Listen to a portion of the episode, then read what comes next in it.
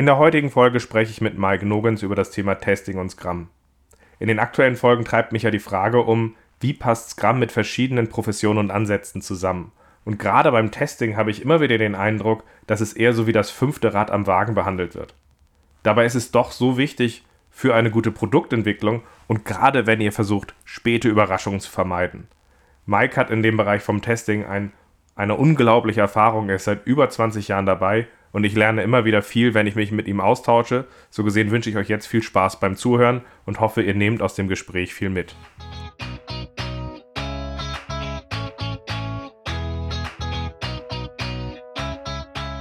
Scrum ist einfach zu verstehen. Die Krux liegt in der Anwendung für deine Zwecke in deinem Kontext.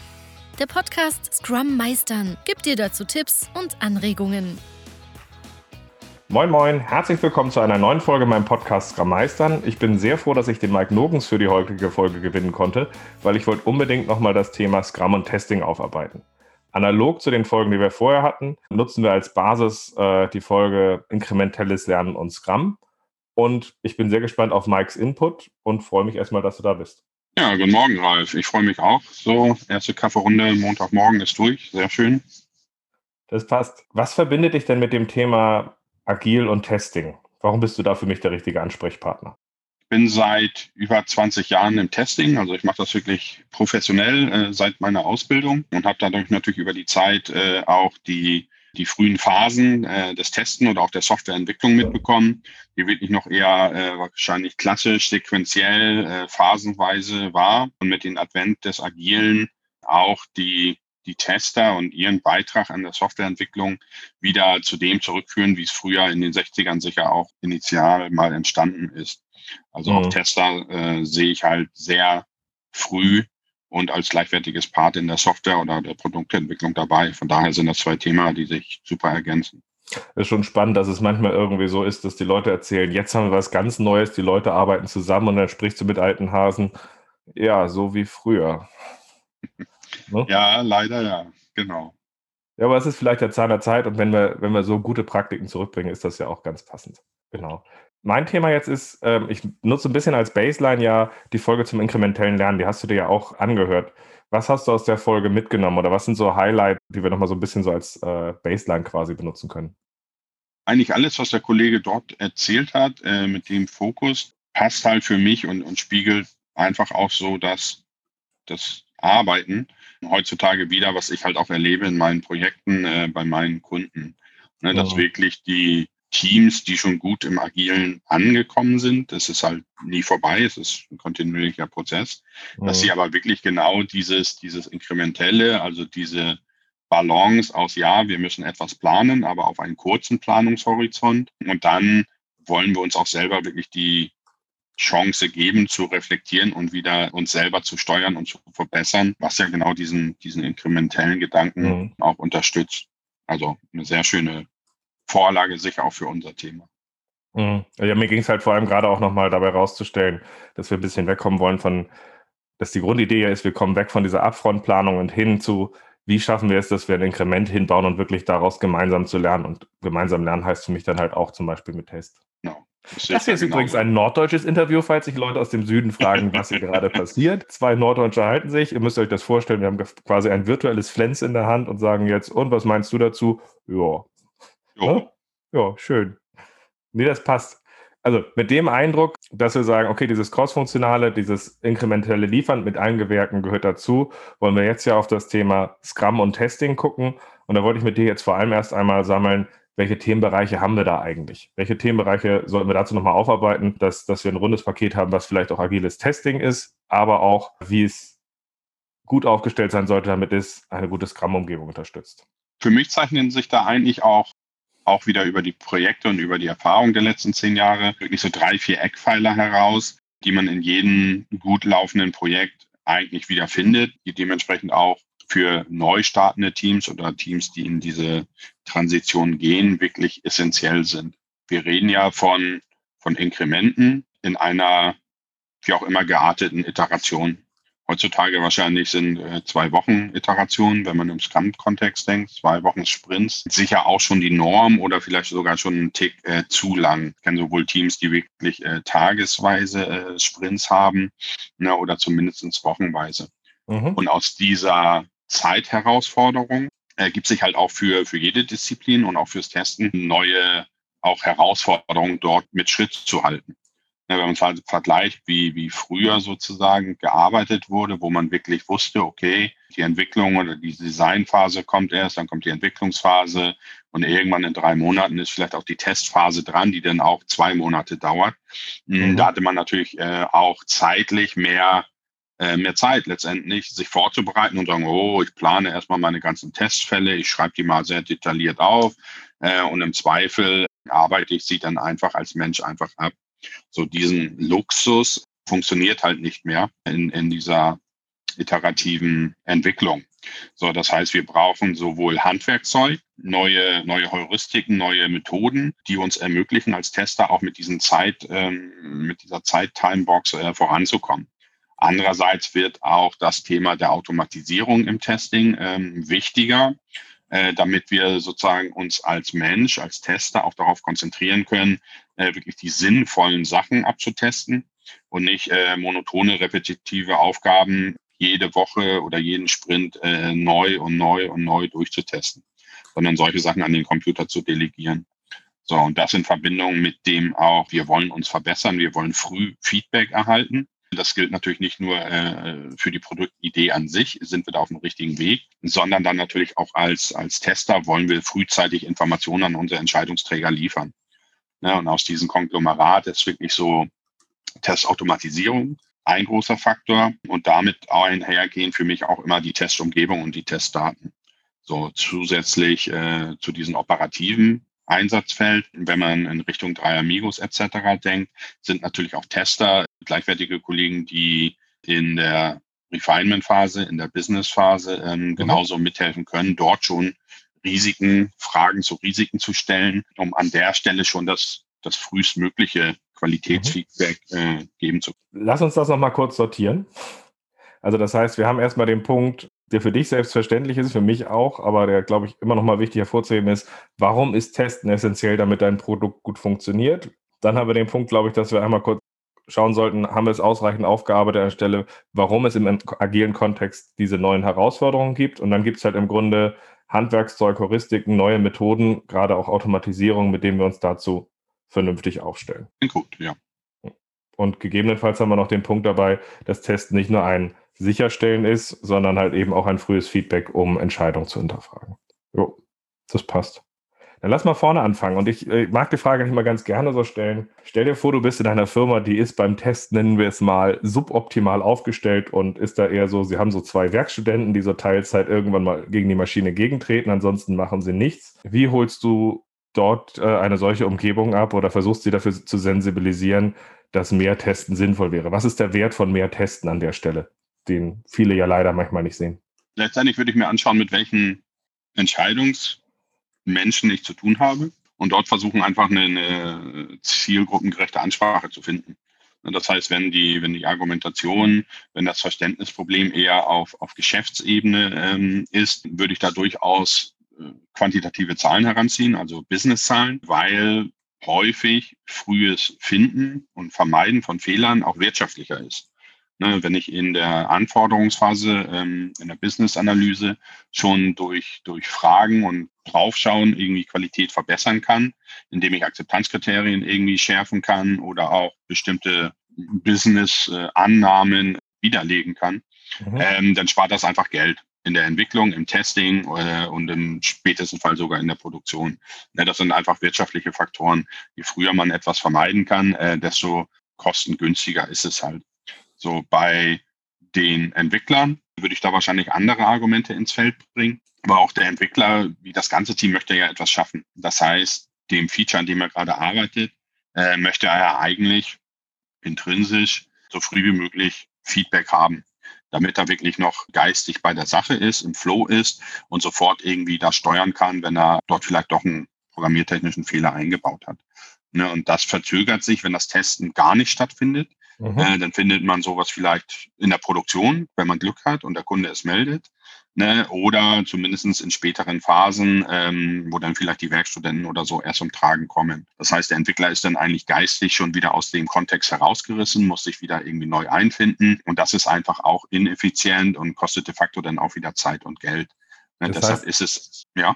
Das heißt, das heißt aber andersrum, dass wenn wir jetzt hier über Entwickler reden an der Stelle, es gibt ja manchmal so diesen ungeliebten Tester, der entsteht aber meistens dadurch, dass das erst beim Tester aufkommt, dass wir, dass wir da Probleme haben oder Fragestellungen aufgeworfen werden, wo sie viele Leute nicht mehr hören wollen. Und du redest darüber, okay, wie schaffen wir es, dass wir eigentlich sagen, tief im Inhalt wollen wir das Feedback haben, nämlich zu dem Zeitpunkt, wenn wir drin sind, damit wir diesen Stress am Ende nicht mehr haben. Das ist das, was du so versuchst mit Entwicklern zu machen. Oder? Genau. Ja, und das ist äh, für mich halt dieses Testen passiert dann eigentlich auch schon halt in der Business-Analyse mhm. oder auf Designs. Ne? Also auch da ist sozusagen von, von Anfang an irgendwie mit dabei zu sein für alle Partien, mhm. um die es da geht.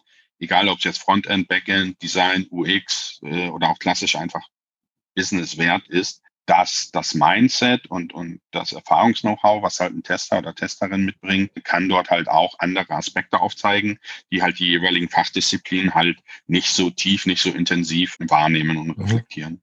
Das heißt also andersrum, auch wenn wir jetzt nochmal zurückgehen auf die Sache, was du so einem Bereichsleiter oder Geschäftsführer einer, äh, eines, äh, eines Mittelständlers halt versuchen würdest mitzugeben, pass mal auf, der erste Grund, warum wir testen wollen, ist eigentlich, dass wir eine passende Qualität an den Markt bringen wollen, weil zu viel oder zu wenig Qualität wäre ein Problem äh, an der Stelle erstmal diesen Schmerz, wenn ihr den habt, dann müssen wir den abstellen. Und zusätzlich ist aber der Punkt dabei, je eher wir es schaffen, dass wir frühes Feedback, also das Testen als frühes Feedback funktioniert, desto günstiger wird es. Es ist günstiger, etwas zu finden, bevor es live geht und das vorher aus der Sache rauszuziehen, als wenn es live ist. Aber es ist genauso auch so, dass wenn eine Person noch in dem Kontext drin ist, äh, gerade etwas entwickelt und wir dabei dieses erkennen können, es günstiger wäre und es fast noch günstiger wäre, wenn wir durch richtige Fragen in der Vorbereitung daran arbeiten würden, dass wir für bestimmte Sachen sensibilisiert sind. Also je früher, desto besser, heißt an der Stelle günstiger, aber halt eben auch schneller und damit halt eben auch professioneller zum Markt hin, oder?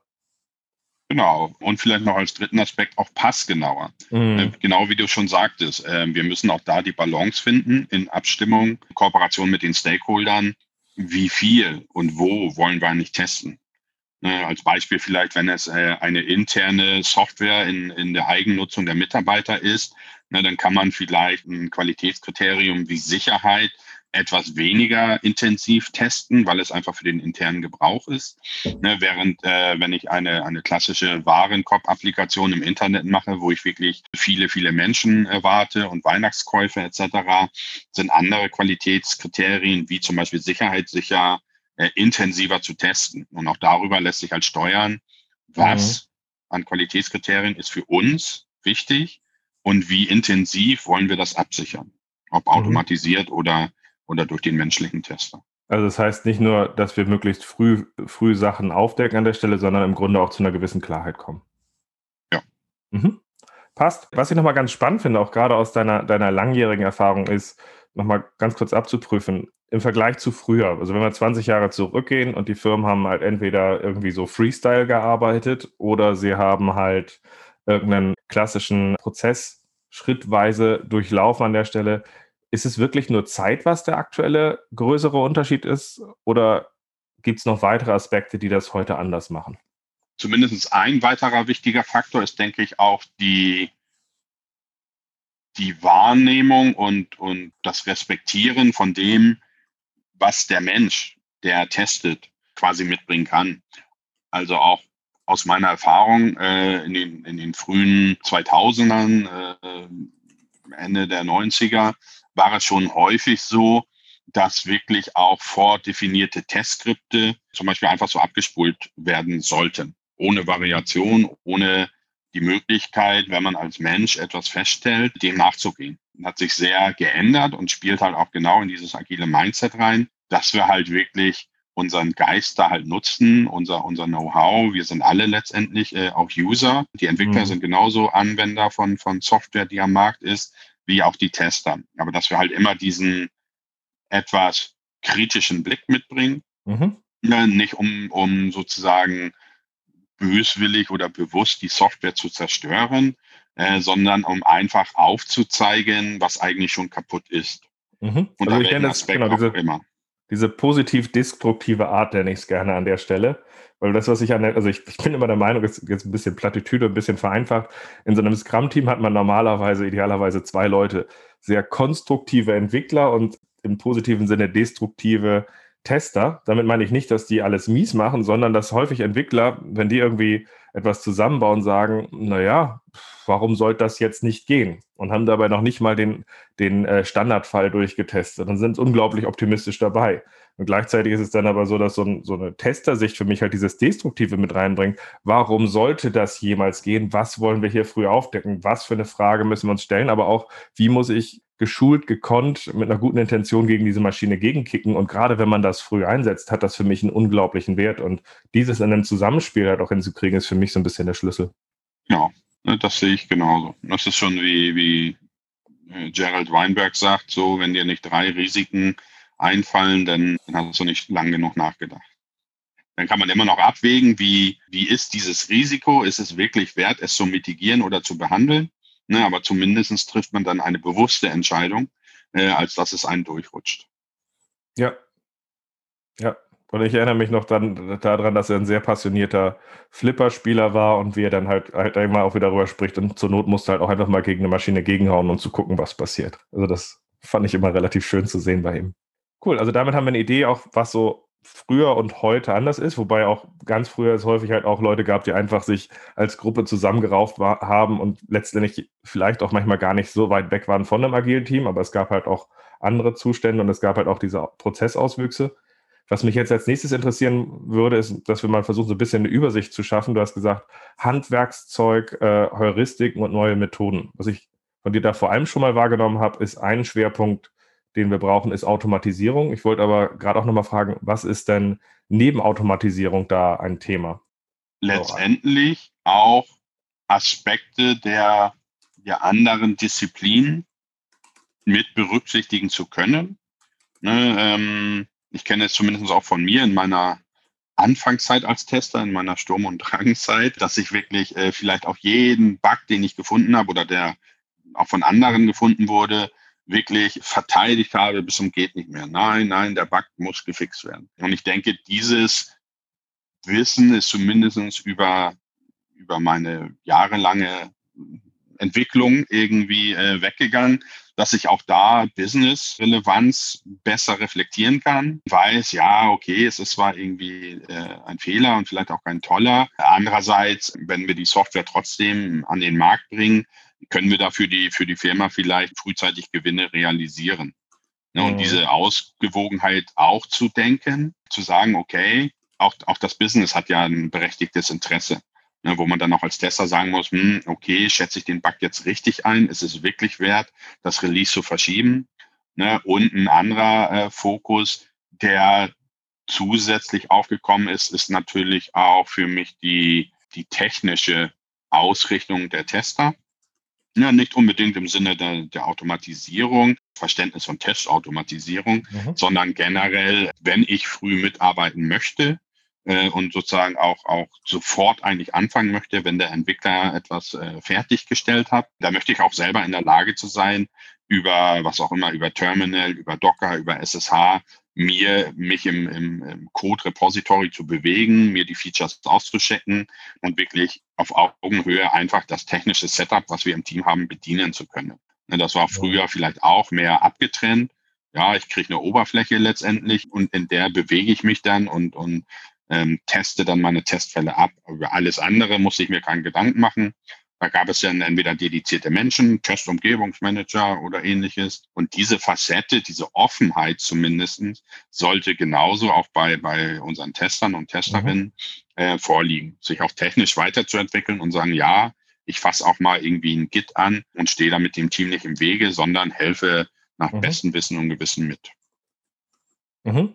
Aber das heißt für dich halt eben, wir hatten gesagt, Automatisierung für das schnelle Feedback. Technische Ausrichtung des Testers heißt für dich aber auch, dass wir enger gemeinsam arbeiten können. Das heißt halt eben auch, zum einen, wie schaffen wir es, frühere Stände auch schon auch manuell nochmal in die Hand nehmen zu können und, und, zu gucken können, was ist, wenn dieses System zweimal parallel aufgerufen wird mit derselben ID, wie reagiert es da drauf oder ähnliches.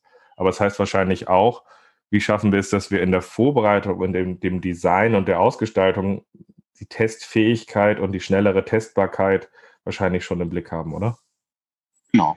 Ja, und dazu hilft es natürlich, wenn auch wir dort das, das Verständnis unserer anderen Disziplinen, sei es Design, Entwicklung, Business, besser verstehen als vielleicht früher, damit wir uns sozusagen gleich reindenken können und entsprechende äh, Testideen quasi designen können. Sagen, ah, okay, ähm, jetzt weiß ich, äh, was, was Design damit bezweckt oder UX und ich passe meine, meine Testvorgehen äh, dementsprechend an, um das Relevante für meine Stakeholder ähm, abzutesten, beziehungsweise denen dann halt die Information zu geben, ja, ist alles okay, so wie wir es gedacht haben oder nein, äh, wir haben hier ein, zwei Punkte vergessen. Mhm. Das heißt, im Grunde ein Tester heute ist gesprächsfähiger zu den Entwicklern und die Entwickler sind gesprächsfähiger zur Fachseite als auch zum Tester hin, sodass wir uns gegenseitig nicht als Fachidioten abhängen. Und ich würde jetzt gerne aus diesem, diesem, diesem Überblick, den wir jetzt so, so haben, nochmal noch mal in dieses Thema ein bisschen vertiefend einsteigen und sagen, stellen wir uns jetzt mal vor, da ist ein, wir sind in so einem Scrum-Team, da gibt es eine Person, die tief in ihren inneren Tester ist und da kommt so, kommen die, nennen wir sie mal, strategischen Items für 2021 gerade rein. Wie kann man sich so ein Zusammenspiel am Anfang vorstellen, dass auch der Tester sich dabei schon mit einbringt, beziehungsweise dieses Design für Testbarkeit? Äh, hast du da so vielleicht auch ein paar Stories zu erzählen? Oder zu, zu vermitteln, wie das aussieht? Ja, also strategisch ist natürlich eine ganz andere Flughöhe als das, mhm. das Operative in einem Sprint. Ne, aber auch da kann es schon sein, wenn der, wenn das Unternehmen sagt, oh, wir wollen was weiß ich, Internationalisierung wird ein wichtiges strategisches Thema für 2021. Äh, wir wollen in andere Märkte oder außerhalb von Deutschland operieren. Dann wirft das natürlich sofort, unabhängig von der operativen Umsetzung, dann die Fragen auf, okay, wie, wie testen wir denn letztendlich sozusagen, wie unsere Internationalisierung ähm, aussieht. Ne, Im simpelsten Fall sind das ja wirklich nur Textübersetzungen wo man sagt, okay, da muss ich dran denken, deutsche, deutsche Sprache sind meistens längere Wörter, wir müssen uns irgendwie vielleicht Testdaten vorbereiten, wir müssen mhm. irgendwie vielleicht passende Maschinen haben, etc. Das kann man auch schon auf dieser strategischen Ebene mit unterstützen oder halt Facetten aufwerfen, wo man sagt, hm, okay, Texte ist ja wirklich so das Simpelste, ne? aber mhm. wenn wir es ordentlich machen wollen, wie stellen wir denn sicher, und das heißt dann immer, wie testen wir es, dass wir nicht irgendwelche kulturellen Fauxpas irgendwie einbauen, äh, weil wir vielleicht Begriffe nutzen, die in bestimmten Märkten irgendwie negativ besetzt sind. So, ne, äh, gibt es schon Kollegen aus der Marketingabteilung, die sich mit solchen Risiken befassen? Ne, es mhm. muss ja testen, muss ja nicht immer äh, Software-Testing bedeuten. Mhm. Das kann ja auch äh, bei anderen Menschen sein, aber genau diese Fragen auch auf dieser Ebene aufzuwerfen. Ja. Und dann natürlich, wenn es ins Operative geht, dass man dann sagt, okay, ich brauche jetzt aber auch mal ein System, wo vielleicht ein was auch immer, ein arabisches, ein chinesisches äh, Betriebssystem mhm. aufgesetzt ist, um dort wirklich irgendwie zu schauen, äh, funktioniert das auch mit deren äh, Zeichendatensatz. Das also ist auch, natürlich dann die operative Umsetzung. Also das heißt aber auch einfach diese, diese auf der strategischen Ebene Sensibilisierung, okay, wen müssen wir an Bord kriegen, welche Sachen müssen wir auch bei der Umsetzung dann früh auch mit im Blick haben. Dann vielleicht auch die Frage, wie schneiden wir es, dass wir über erste Inkremente früh auch Sachen validieren können, tritt das ein oder tritt das nicht ein, sodass wir diese Sachen mit, mit, mit einbeziehen an der Stelle und eben wegkommen von diesem, das schmeißen wir erstmal über den Zaun. Mhm. Okay, passt. Also macht, macht für mich Sinn und ich würde mir auch tatsächlich wünschen, dass mehr Organisationen auch ihr ganzes Entwicklungsteam früh auf Items mit reinziehen an der Stelle mhm. und sich dazu aufstellen, dass sie leichtgewichtiger draufgehen. Also das heißt, dass Tester und andere Disziplinen sich in der Art reinbringen können, weil, wie wir jetzt ja auch gerade hier, hier sehr schön von Mike hören, ist, da kommen Aspekte mit raus, die können unsere Senior-Super-Experten meistens nicht sehen, wenn wir das irgendwie so im kleinen Kreis machen. Und dadurch entsteht halt eben was anderes. Finde ich einen schönen Aspekt. Wollen wir mit dem Eindruck dann nochmal drüber sprechen, was heißt die Arbeit des Testers im Sprint oder wollen wir zur Automatisierung gehen? Was siehst du so als nächsten Punkt? Ich denke, Automatisierung würde ich als Punkt eher jetzt besprechen, mhm. äh, weil für mich ist das halt auch ein Enabler für das gesamte Team.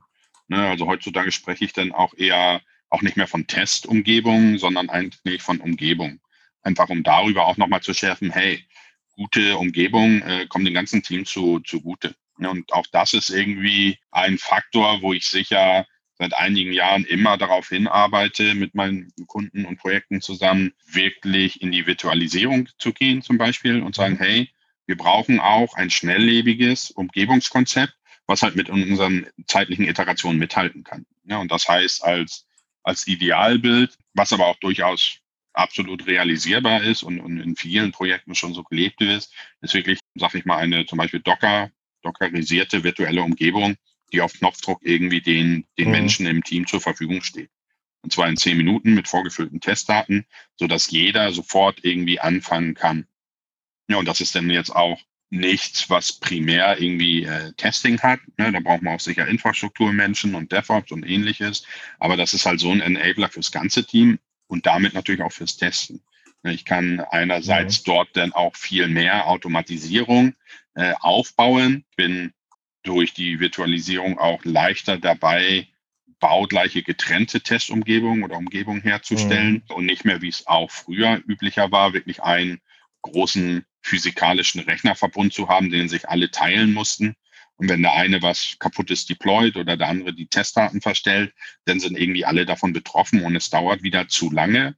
Ne, ganz klassisch Waste irgendwie im Lean-Sinne, bis alle ja. wieder irgendwie arbeitsfähig sind. Mhm. Das heißt aber im Grunde, dass, dass gerade durch die Virtualisierung dann wir in der Lage sind, halt eben, genau, wir, wir können schneller größere Tests fahren, wir können schneller auch in einer breiteren Art und Weise Automatisierung an einigen Stellen machen, wo wir früher mühselig Sachen von eins zum nächsten getragen haben und haben damit eine andere Präsenz mit drin, das halt auch in unserem Prozess früher zu nutzen. Mhm. Genau, genau.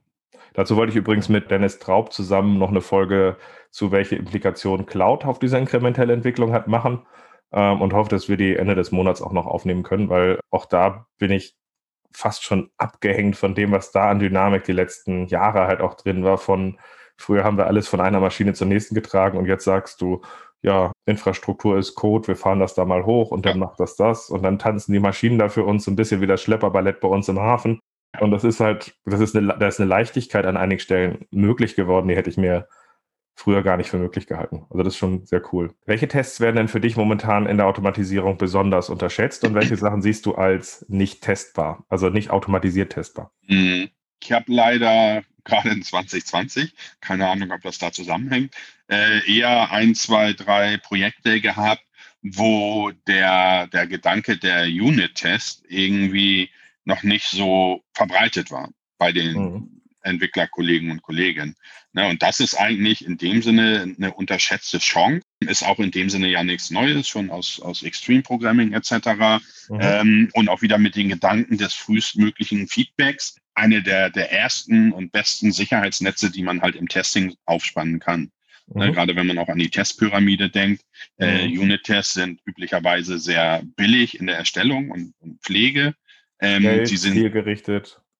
Genau, sind dicht an der Entwicklung dran. Sprich, der Entwicklerkollege ist dann noch im Flow, wenn er diese schreibt äh, und kriegt eigentlich schnelles Feedback. Auf der umgekehrten Seite hat man natürlich weiterhin trotzdem so die ja, großen Klopper, wenn es wirklich um voll integrierte Systeme gibt, äh, verschiedene Applikationen, die zusammenspielen müssen. Da ist dann immer eine Abwägung, okay, inwieweit können wir das Risiko einer, einer Simulation in Kauf nehmen, dass ich da wirklich bestimmte Systeme mocke, weil ich die gar nicht im Zugriff habe. Und ich meine, auf diesen Ebenen teste ich wahrscheinlich andere Testziele.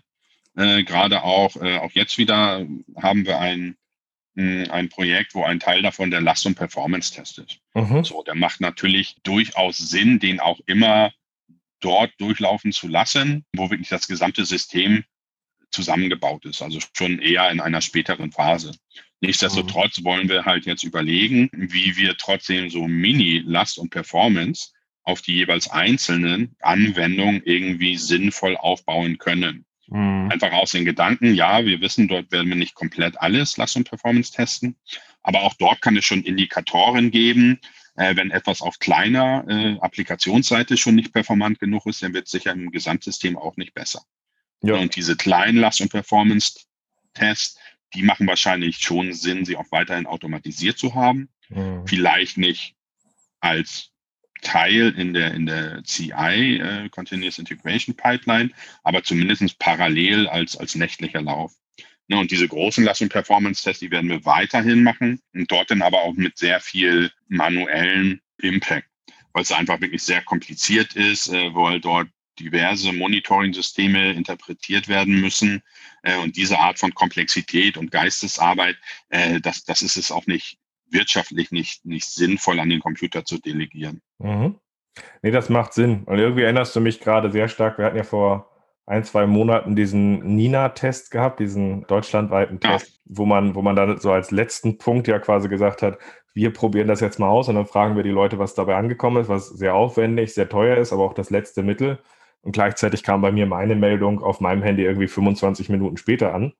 Und da willst du natürlich auch eine mhm. Struktur schaffen, wo so eine Meldung frühzeitig, äh, so eine Probleme frühzeitig erkannt werden. Gleichzeitig hast du natürlich auch immer das letzte Mittel des letzten großen End-to-End-Tests. Ähm, ich glaube, das ist eine spannende Balance, auf die man gucken muss, weil je kleiner und je früher, desto besser ist es. Weil ich glaube, glaub, das war gut, dass der Bund da diese Sache so gemacht hat, wie sie es jetzt gemacht haben. Aber es wäre schöner gewesen, wenn man bestimmte Sachen hätte auch einfach früher finden können. Ne? Genau. Also aus Testsicht war der Test sicher erfolgreich. Wir haben neue Informationen gefunden über das System, die dann hoffentlich den Entscheidungsträgern wieder helfen, das System zu verbessern. Aber aus Produktivsicht war es halt natürlich irgendwie ein Reinfall, wenn solche relevanten und, und extrem wichtigen Informationen halt zum Beispiel so spät mhm. die Menschen erreichen. Wenn wir jetzt gerade über Test und Testpyramide reden und welche Tests man zuerst automatisiert, so mein Gefühl und mein Vorgehen ist eigentlich, wenn ich mit Teams arbeite, dass ich gerne anfange, früh zu gucken, wie man diesen großen End-to-End-Test eigentlich aufsetzt, wo man ersten Durchlauf hat, sodass dann in, in diesen Teams auch eine gewisse Unzufriedenheit entsteht, dass, hey, das Ding ist gebrochen, aber warum ist es denn jetzt gebrochen? Also, dass das auf, ist, ist, kann man sicherlich manchmal nur nachts laufen lassen und manchmal auch nur einmal die Woche. Aber dass die Leute dann sagen, ich hätte gerne früher Feedback, ich hätte gerne genaueres Feedback und daraus dann der Bedarf entsteht zu sagen, wir brauchen Komponententests, wir brauchen Unit-Tests. Würdest du auch eher, ist deine Präferenz auch eher aus dem Großen ins Kleine oder vom Kleinen ins Große? Was, wo siehst du die Vorteile vom einen oder anderen?